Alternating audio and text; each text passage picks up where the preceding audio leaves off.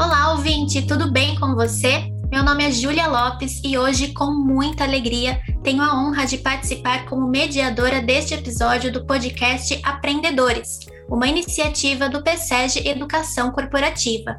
O objetivo deste podcast é trazer profissionais, especialistas e agentes envolvidos com a área de treinamento e desenvolvimento de pessoas e empresas. E para você que ainda não conhece, a trajetória do PSEG iniciou-se na década de 80, dentro do ambiente acadêmico na Universidade de São Paulo. E hoje é um instituto com o propósito de ultrapassar as dependências da universidade e transformar positivamente a realidade de pessoas também em outras instâncias. Acreditamos que pessoas transformam seus meios e, por conta disso, a educação corporativa é tão necessária nos tempos atuais e será também no futuro, para que as organizações se tornem celeiros de líderes e profissionais preparados para os desafios do cotidiano. Nós temos página no LinkedIn, temos site e eu convido você aí que está nos ouvindo a visitar e conhecer nossas soluções para a sua empresa. Os links estarão disponíveis na descrição deste episódio. Não deixe de acompanhar o podcast Aprendedores. E hoje estará comigo ele que é apaixonado por cultura de aprendizagem e é lifelong learner, o PSEG Glauber dos Santos. Seja bem-vindo para este nosso bate-papo, Glauber, que tem como tema metodologias ativas na educação corporativa. Olá, Júlia, tudo bem? É uma satisfação estar aqui novamente, né, agora do outro lado da mesa, né, sendo entrevistado nesse podcast que a gente observa que cada vez mais vai ganhando audiência. Né? Parabéns pelo trabalho que vem sendo desenvolvido.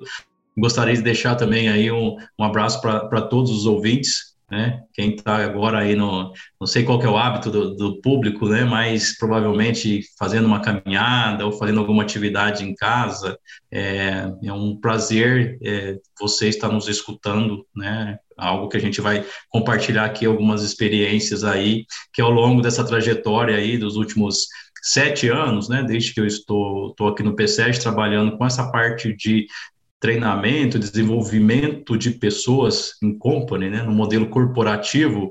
Então a gente aprendeu algumas coisinhas e juntamente com literatura, novos conceitos que foram surgindo, né, conseguimos aí é, compartilhar algumas experiências. Então, meu nome é Glauber, como a Júlia apresentou, né? Sou mineiro aí, natural da cidade de Camupira, sul de Minas. Se tiver alguém aí da região, deixa um alô aí, deixa um comentário aí. Satisfação estar tá podendo representar essa região aí. É, hoje moro em Piracicaba, né? Trabalho no PSEG e como eu comentei aí nos últimos né, sete anos trabalhando aí é, diretamente com a área de desenvolvimento de pessoas dentro das organizações por meio de treinamentos corporativos. Glauber, é um prazer tê-lo aqui conosco em nosso podcast e seguindo aí com o tema, entrando né, no tema, é, pensando em programas de educação continuada e treinamentos corporativos, sabemos que vários fatores são fundamentais no desenvolvimento das pessoas, entre eles a metodologia utilizada pelos instrutores. É, que, o que, que são as metodologias ativas, Glauber? o conceito de metodologia ativa, né, se a gente parar para pensar, o próprio conceito ali, ele já dá um, um, indicativo, né, já traduz bem o que é o conceito, que é trabalhar ativamente né, as metodologias de treinamento. Né? Então, isso é bem tranquilo de entender, embora a complexidade de fazer isso nos treinamentos, ela, ela, é, um pouco, ela é um pouco grande, mas tem vários recursos aí para conseguir fazer isso. Né? E por que, que eu falo que ela é um pouco grande? Porque, tradicionalmente, a gente é, a gente vem aí de, uma, de um ensino-aprendizagem onde o professor era o centro das atenções, ele ali era o responsável por ser o protagonista dos treinamentos. Então, o professor chega no treinamento e aí quatro, oito horas, dependendo do tamanho do treinamento, ele fica ali explanando, apresentando teorias, conceitos, é, algo até prático sobre treinamento, mas de fato o ponto central, focal do treinamento, até então, em metodologias não ativas, era, era o professor. E aí, quando a gente passa para esse conceito aí de metodologias ativas, a ideia é colocar os alunos, os aprendizes, como centro de atenção. Então, colocar essas pessoas para fazer o que está sendo proposto no treinamento, ou seja, colocar a mão na massa. Né? Seja isso no treinamento ou mesmo antes do treinamento ali, por exemplo, como um dos do, das metodologias que é sala de aula invertida. Então, você propõe que o aluno, antes de vir para o treinamento, ele já tenha um conhecimento prévio do que vai ser trabalhado no treinamento, você já consegue envolver ele é, sobre o que vai ser abordado no treinamento. Né? Além do que, é, a gente tem outro grande desafio, que se o professor, ele sendo um, na metodologia não ativa ali o principal foco ali da, da atenção do protagonista, ele tem um desafio muito grande que é de prender a atenção desses, desses alunos, dessas pessoas que estão no treinamento. Né? E isso ele exige uma habilidade grande do professor para que ele tenha recursos, dinâmicas e tudo mais para interagir do, com, com os alunos. Pra gente, se a gente fizer uma, uma analogia aí com o cinema, né, com os filmes, é, eu diria aí que, que dá para a gente pensar algo nesse sentido. Para a gente contextualizar um pouco mais, Júlia, é, qual é o filme que você, que você, mais gosta, assim, um filme legal que você gosta, que você gostou de ver aí no, no cinema? Olha, Glauber, é um filme bem antigo, assim. Não digo que é o meu preferido, mas é um filme que eu gosto bastante. Sempre que eu vejo passando, eu corro assistir, mesmo já estando na metade, que é o filme Titanic. Mas esse é um clássico do cinema e realmente é extremamente muito bom, né? Ganhou vários prêmios. E nesse filme, o Leonardo DiCaprio, quanto tempo você acha que ele passa em cena principal, ele, ele como artista principal ali, né? Quanto tempo que ele passa em ação, aparecendo a imagem dele no filme? Olha, o filme tem em torno aí de duas horas e meia, mais ou menos.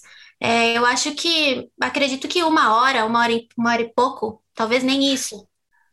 Pois é, é olha só para você ver o comparativo, né? Ele que é um astro aí do cinema passa no máximo aí que você está comentando, em torno aí de uma hora, uma hora e pouco, como nas principais cenas ali. Aí você imagina o desafio do professor que tem aí um treinamento de quatro, oito horas é, como o, o, principal ali do, do enredo do, do filme, do, do, treinamento, né? Desculpa. Então, quão desafiador que é que o, o principal astro aí do filme que você comentou do, do, cinema, ele não fica quatro horas em cena como ele sendo o principal foco de atenção, né? E aí fazendo essa analogia, imagina o quão desafiador é para o professor trazer alguns recursos é, nesse sentido, né? Embora existem vários, vários pontos aí, né, várias metodologias e vários conceitos para trabalhar né, que o professor não seja somente ele o protagonista, mas que os alunos possam compartilhar a experiência e, e ser o protagonista, né? Por isso que o conceito de metodologia ativa,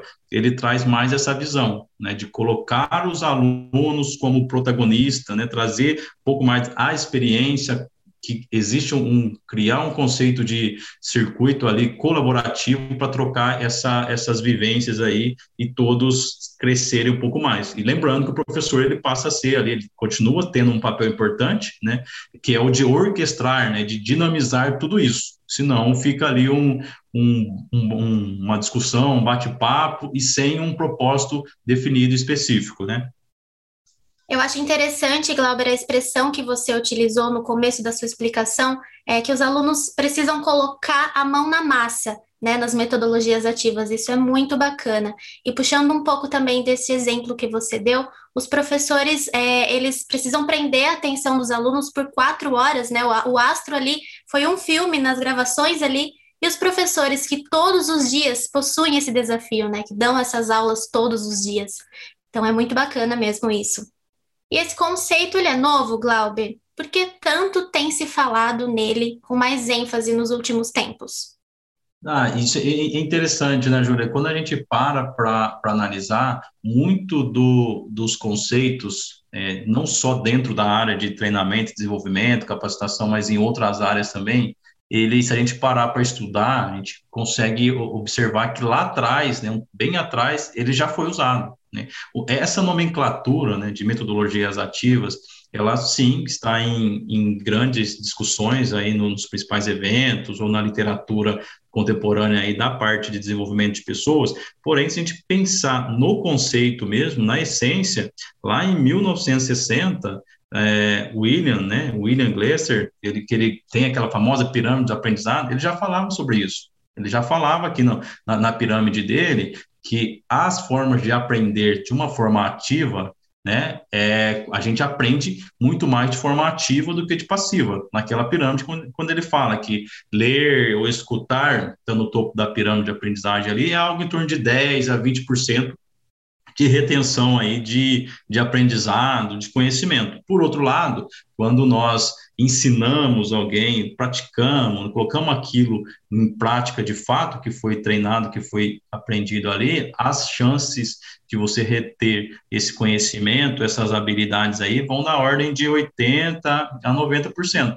Né? Então, esse conceito é, é o mesmo conceito de metodologia ativa. Né? Ou seja, você tem que fazer, tem que praticar, tem que colocar aquilo ali é, em operação de uma forma que você vai reter um, um mais conhecimento né, é, sobre aquilo que está sendo praticado. Né? De forma passiva, quando você está lendo, ou você está só ouvindo, né, você está passivamente ali, é, a, a, a, retenção aí dessas informações, ela, ela diminui bastante. Né? Então, lá atrás já se falava sobre isso. Né? Então, não é, não é tão, tão recente assim. Né? A questão do por que, que tem tanto se falado, né, que é interessante isso também, é, porque hoje, principalmente agora, quando no, pensando no, no, remoto, ou mesmo no, no presencial, a competição, né, a competitividade que um indivíduo ali que está numa sala de treinamento, seja no remoto presencial, ele está tá sendo a competitividade pelo tempo dele, ou ele está no celular fazendo,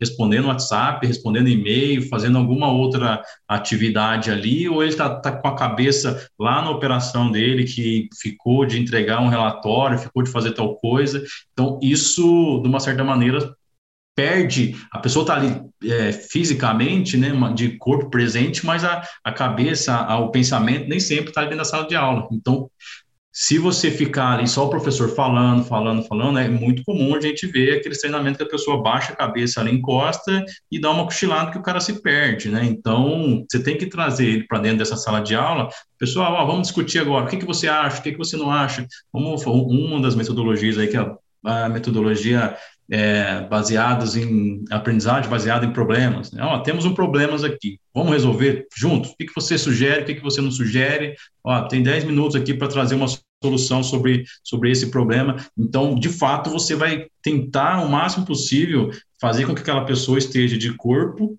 e de pensamento presente ali também naquela, naquela narrativa, né? naquela, naquele contexto que está sendo discutido ali. Né? Então, é esse que, eu, que é um pouquinho do, do que está tanto sendo discutido e, o, e um pouco da origem desse conceito, Júlia. Legal, é interessante que as metodologias ativas elas engajam os alunos, então, né? Faz os alunos é, realmente se sentirem nessa posição mais de serem vistos, né, de estarem ali como personagens principais, né, como você explicou no início. E Glauber, você poderia dar alguns exemplos é, dessas metodologias ativas para a gente contextualizar um pouco mais aqui para o nosso público? É, e aí só pegando um gancho aí do que você comentou, né, acho entrar nessa resposta que você me fez a pergunta, é, e, imagino o que nós temos ali de experiência, de aprendizado e de conhecimento os, entre os próprios alunos. Né? Então, uma maneira de você, além de você engajar, você tem essa troca de experiência, né?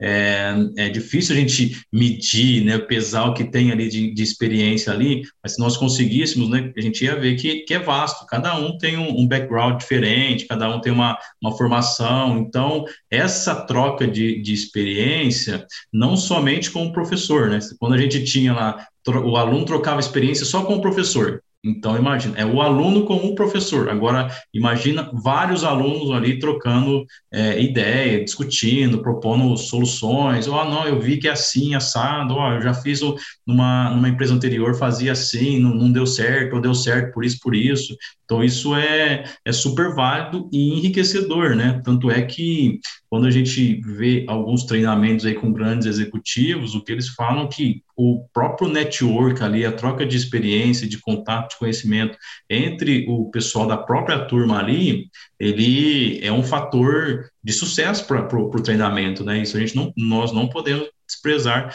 esse tipo de aprendizado ali que, que existe, né? Com relações, com relação aí a, algumas metodologias, né? existem várias, né? Existem várias e, e cada uma delas se encaixa num determinado perfil de público, treinamento, né? Por exemplo, podemos citar aqui né, gamificação, vamos construir aí um game onde os alunos têm que percorrer tal trilha, tem que fazer tal desafio. Então, são maneiras que você prende a pessoa ali, a atenção, para conseguir aquele objetivo. Né? Tem design thinking, tem sala de aula invertida, né? que eu, igual eu comentei, que é a oportunidade de você é, compartilhar alguns materiais previamente ao treinamento, já vai envolvendo essa pessoa para que ela, de fato, chegue dentro da sala de aula, né, é, presencial ou remoto aqui, com já algumas, alguns conceitos básicos entendido, né, que ela possa aproveitar aquele momento ali de interagir, de aprofundar um pouco mais. É, nós temos aí é, aprendizagem baseadas em problemas, em projetos, temos aí o movimento maker, né, que dependendo do assunto, olha, é, vai lá você e faça isso, construa isso, então, esse movimento maker também é super é, útil aí a depender da, da temática e do assunto que está sendo trabalhado no treinamento, né? Então, é, tem algumas, né, Júlia? E aí depende muito do, do melhor contexto, né? Dependendo do assunto, da, da dinâmica, do que é proposto, para você ver qual é a melhor metodologia a ser trabalhada, ou quais, né? Dependendo do assunto, você pode fazer aí uma, uma certa interação entre elas também. Legal, Lauber. Então temos aí um leque de possibilidades, né, para ser utilizado com as metodologias ativas. E entrando um pouquinho nesse assunto é de como selecionar a melhor metodologia, né? É, deve ser uma ação dos instrutores ou do RH da empresa? Ah, isso, isso é uma boa pergunta. É, isso é uma boa pergunta porque, a, ao meu ver, deve ser um, um, um conjunto aí, né, de, de ações que levam a essa resposta, né? nem somente do instrutor, porque senão vai ser, ah, o professor ali, né, o instrutor, o professor, ele já vem com a metodologia dele, que é passar esses conceitos aqui é, e depois fazer esse exercício tal, ele tem uma, um, um porquê, uma experiência que provavelmente deve ter dado certo anteriormente, mas eu acho que outros elementos devem ser colocados na mesa aí para discutir qual que é esse melhor modelo e ser construído aí a quatro ou até mesmo a, seis mãos, sabe? Porque eu acho que é, o time aí de, de desenvolvimento, né, da empresa que está contratando o treinamento, ela, ele tem aí um, um papel importante, porque ele consegue é, ter um histórico dos outros treinamentos, o que foi positivo, o que não foi, o que não foi, o que dá para ser aplicado em termos de infraestrutura necessária para o treinamento. Né? Então ele tem essa visão aí mais de, vamos dizer assim, físico e da operação em si, da organização. O instrutor, ele tem aí a visão dele do ponto de vista didático e pedagógico que ele pode trazer de discussões e de elementos, Tá? E também tem um outro fator, dois outros fatores importantes, que são o próprio aluno que estará sendo treinado, né, ou a pessoa que está recebendo esse treinamento, qual que são a, as experiências prévias desse, desse, desse, aluno? Será que ele está é, habituado a, a fazer tal interação de tal maneira ou não? Ele vai se sentir um pouco constrangido ali de interagir, né? Então tem essa visão aí que é extremamente importante a gente conhecer o público?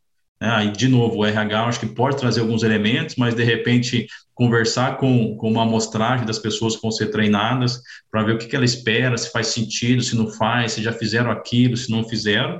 E aí um outro, um outro elemento é o próprio a cultura organizacional da empresa. Né? E aí eu digo que é envolvendo aí a própria liderança, né? O que, como é que, esse, que essa, que essa liderança ela trabalha com esse tipo de discussão? Como é que ela está disposta a isso? Será que se um aluno ali precisar é, fazer algumas perguntas, ter algumas informações, ele vai ter acesso fácil às informações? Olha, eu preciso que, trazer alguns indicadores aqui que a gente vai discutir na aula, que é a metodologia baseada em projeto, por exemplo. Será que ele vai ter, não vai ter? Será que a, a, a gestão aí vai ser um pouco restrita? Enfim, esse conjunto de, de elementos, de, agentes envolvidos, eu acho que traz aí uma, um desenho, né, que a gente, no momento que a gente está fazendo ali o, o, o, DI, né, o design instrucional, coloca todos esses elementos na mesa e, na sequência, desenha a melhor metodologia com as melhores ações para aquele treinamento. Né? Lembrando que, por mais que o assunto seja o mesmo, eu acho que a turma pode ser diferente, então a metodologia pode ser que seja diferente. Né? Então, tem elementos diferentes, estão vão estar é, treinamentos em contextos, né, em temporalmente é, diferente. Então, essa análise é, ela é extremamente importante, importante aí para o sucesso do, dos treinamentos, né? Porque a gente costuma brincar e discutir aí né, nas nossas reuniões que não, não, não adianta é, trazer o melhor instrutor para dentro de um treinamento se não tiver alguns outros elementos aí, pode ser que o treinamento não tenha o sucesso ou alcance aí o objetivo esperado, né? São um conjunto de elementos que precisam ser é, atent, atentados aí, né, é, pontuados para desenhar um melhor é, modelo de treinamento, para que seja algo leve, para que a pessoa realmente sinta é, prazer em conhecer, né? prazer em buscar o conhecimento, parafraseando aí o slogan de vocês, né, Júlia? Bacana, Glauber, muito bom. É, e a gente vê o quanto é um grande trabalho em equipe, então, né, para você conseguir introduzir aí uma boa metodologia ativa, ter um bom treinamento na sua empresa, né? É, experiência dos profissionais, cases de sucesso já feitos pela empresa, fora aí todo o perfil do pessoal que está chegando, dos funcionários, muito legal. E nós já estamos chegando ao fim dessa nossa conversa. Eu sei que o tempo passou muito rápido, mas teremos outras oportunidades de discutir temas tão importantes como este. Eu gostaria de agradecer a oportunidade dessa conversa prazerosa com você, Glauber, e pedir que você deixe uma última mensagem para o nosso público, por favor. Ah, show de bola. Realmente passa muito rápido, né? Parece é, é, é que é um bate-papo de, de, de, café aí que a gente vai conversando prazerosamente ali e tal. Quando você, quando você olha ali, já, já passou o tempo. Espero que, espero que tenha atendido aí, que, que esse tipo de discussões a gente possa estar é, tá atingindo aí e auxiliando o time que vai estar tá nos ouvindo aí, seja na construção dos seus treinamentos, seja na, na, participação de treinamentos, né? Eu acho que isso é importante também, como bons aprendedores aí, sempre estamos participando de treinamento, então isso é importante levar isso também nesses momentos. É, tem, tem muita literatura legal sobre o assunto, sobre o tema, né? Então, e atualizar, né? isso que eu acho que é, que é, importante também. Então, tem bastante coisa, né? Que você pode buscar aí. Eu acho que eu tenho lido bastante aí o material da, da Andrea Filatro também, junto com a Carolina Cavalcante, que falam bastante sobre isso. São boas literaturas aí que eu recomendo. E deixo o meu abraço aí para todos vocês, vocês tenham meu contato aí, fico, fico à disposição para a gente conversar, discutir. Eu acho que uma, uma coisa legal, né, Júlia, de repente o pessoal da audiência é, comentar como é que eles fazem na, na, na operação deles, o que faz sentido, o que não faz, né, para a gente aprender também, né, porque no momento que a gente está falando, a gente acha que, que é legal o que a gente está fazendo, mas com certeza pode ter outras coisas aí diferentes. Então, esse feedback é importante também para que nós possamos aí é, re, realinhar aí, ou redefinir o, o sentido do leme aí, né? Então ficamos aí à disposição também para receber alguns feedbacks, tá bom? Pessoal, no mais é isso. Júlia, super bom aí passar esse, esse tempinho com você aí conversando. Espero que a audiência tenha gostado também. Um grande abraço aí, até uma próxima oportunidade. Isso aí, pessoal. Vocês ouviram o Glauber. Mandem aí suas opiniões, falem com a gente e Glauber, ficamos por aí. Em nome do PSEG, eu agradeço a participação e a gentileza em colaborar por mais esse episódio. Juntos com tantos aprendedores que nos ouvem, eu aprendi muito. Volte mais vezes, viu?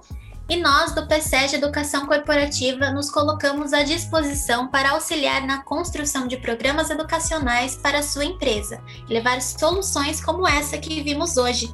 E a vocês, aprendedores, muito obrigada pela companhia. Não deixem de acessar o nosso LinkedIn e o nosso site.